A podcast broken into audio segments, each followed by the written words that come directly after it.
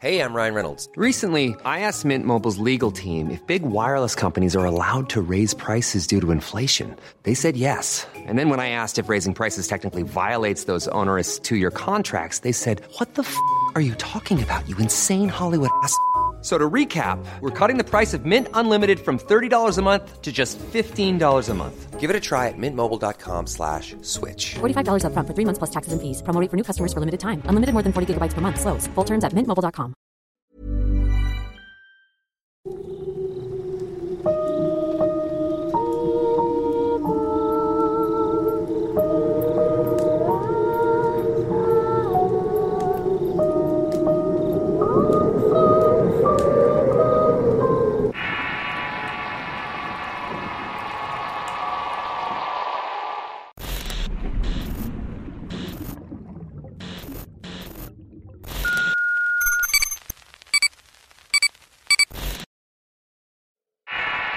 Anécdotas de mi tío. Historias enviadas por Frisbee de Luna. Escritos y adaptados por Tenebris para relatos de horror. No es la primera vez que mando experiencias. Las que he enviado anteriormente han sido mías. Pero esta vez quise mandar dos relatos que me contó mi madre que podrían parecerles interesantes. Para hacerlo más dinámico, les contaré tal cual como me lo contó mi madre a mí. Yo era muy pequeña cuando mi tío trabajaba en una camioneta. Generalmente transportaba ataúdes al cementerio. Con este empleo tan particular adquirió muchas anécdotas que por mi edad no podía contarme, pero las que más se me quedaron fueron las siguientes. Esto pasó cuando era pequeña. Estaba jugando con mi prima en el patio delantero de la casa como todos los días. Esperaba ver pasar a mi tío frente a la casa con la camioneta. Siempre que lo hacía pasaba tocando la bocina para saludarme. En ese entonces yo no sabía en qué trabajaba. En mi cabeza solo pensaba que iba por ahí con la camioneta para saludarme. El caso es que estaba en el patio jugando cuando veo a mi tío doblar en la esquina. Le faltaba una corta distancia para pasar junto a nosotras, así que las dos corrimos y nos colgamos de la baranda agitando las manos. Mi tío pasó sacando el brazo en respuesta a nuestro saludo y tocando la bocina. Lo que notamos diferente fue que en la parte de atrás de la camioneta vimos a dos hombres sentados muy a gusto platicando entre ellos. De hecho, los dos hombres también nos saludaron. A nosotros no nos pareció raro, así que también les contestamos. Más tarde nuestra madre nos preguntó si había pasado mi tío y le contamos lo sucedido. Se quedó extrañada, pero no dijo nada al respecto. Esa misma tarde le marcó a mi tío para preguntarle acerca de los hombres. Tiempo después, cuando ya era más grande, mi tío nos recordó sobre aquel día. Nos dijo que era imposible que hubiéramos visto a dos personas, ya que no llevaba nadie en aquel traslado. Solamente iban los ataúdes que llevaba para el panteón. Hubo una época en la que mi tío salía del trabajo y tomaba un colectivo para llegar a su casa. Era común que en la misma parada se encontrara con una chica que desde el primer momento en que la vio le pareció muy bonita. Ambos subían al mismo colectivo, pero no pasaban tanto tiempo juntos, pues ella se bajaba mucho antes. Con el pasar de las semanas, al notar sus frecuentes encuentros, mi tío decidió sacarle plática. Así descubrió que su nombre era Natalia. Hablaban de trabajo, de sus gustos y cosas por el estilo. Poco a poco se fueron tomando confianza. A mi tío le pareció interesante que ella tuviera un humor muy ingenioso y se divertía mucho con sus bromas. A veces tomaban la decisión de no irse en colectivo, y él terminaba acompañándola a su barrio a pie. Lo extraño es que Natalia no dejaba que mi tío viera dónde vivía, sino que más bien se despedía unas cuadras antes.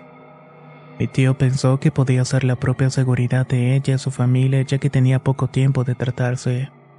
Así que tomó esto como una inspiración para ganarse su confianza y que ella lo invitara. Así pasaron los meses y mi tío seguía sin animarse a decirle que fueran novios, aunque cuando la química entre los dos era más que evidente. El día que se animó a hacerle la propuesta, Natalia respondió que sí y se besaron.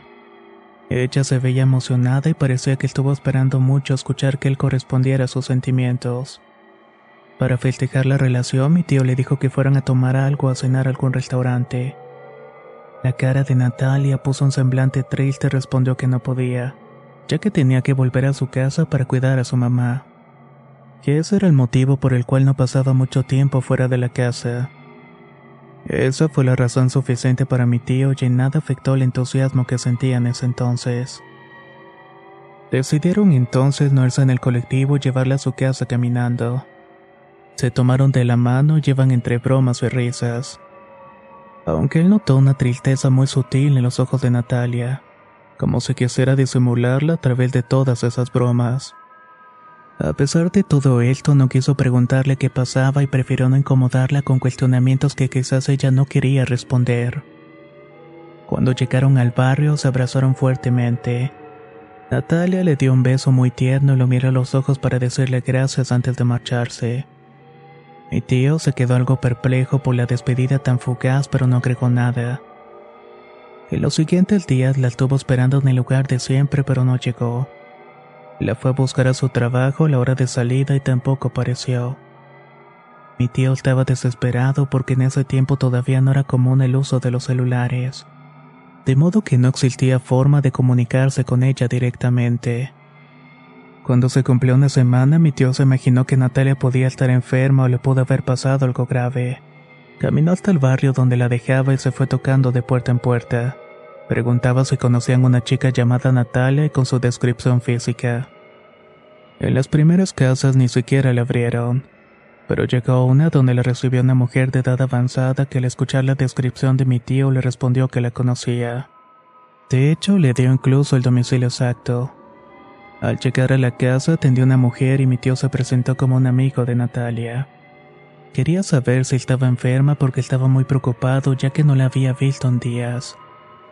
Esta mujer lo hizo pasar para que se sentara en la sala y luego le confesó con algo de tristeza que ella era su madre. ¿Dónde la conociste? preguntó. Bueno, señora, es que los dos tomamos el mismo colectivo y nos veíamos a diario. Ya veo. Hay varias personas que me han dicho que la encuentran en los locales o que camina por el barrio. También dicen que se le ve contenta. Esta es la chica que viste. La señora le extendió una fotografía marcada y en efecto la muchacha del retrato era Natalia. Mi tío le respondió que sí, la señora hizo un gran esfuerzo por contener las lágrimas. Lo que pasa es que mi hija falleció hace un año atrás. La atropellaron y murió instantáneamente. Por lo que me han dicho, hay ciertas épocas en las cuales se parece más. Lo siento, muchacho. Parece que ella no ha entendido que ya no pertenece al mundo de los vivos. Mi tío estaba aterrado y al mismo tiempo tenía la esperanza de que se tratara de una broma. Entonces le dijo que él había besado a su hija y que no podía ser real que estuviera muerta. Pero al ver la cara de profunda tristeza de la mujer entendió la situación y se fue de ahí entre confundido y triste.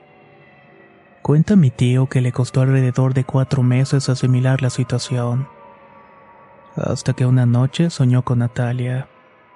Ambos paseaban de la mano y él entre lágrimas le dijo, Qué pena que no tuvimos más tiempo. A lo que Natalia le respondió que tuvo el tiempo necesario y que ella fue muy feliz. Desde entonces mi tío recuerda con mucho cariño y se siente agradecido de haberla conocido, aunque fuera únicamente en aquellas extrañas circunstancias. Esas fueron las experiencias del tío de mi madre. Sin duda ambas fueron muy peculiares. Muchas gracias por su atención y saludos desde Buenos Aires, Argentina.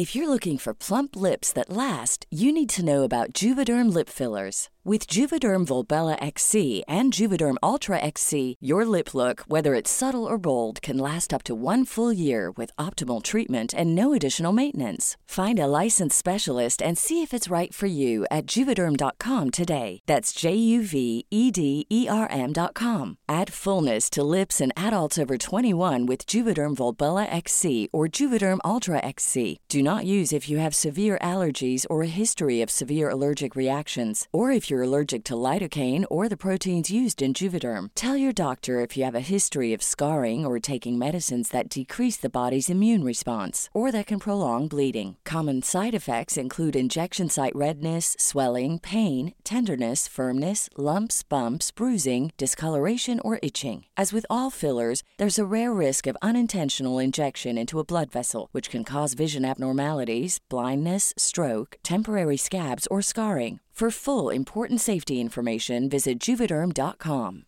Even when we're on a budget, we still deserve nice things. Quince is a place to scoop up stunning high-end goods for 50 to 80% less than similar brands. They have buttery soft cashmere sweaters starting at $50, luxurious Italian leather bags, and so much more.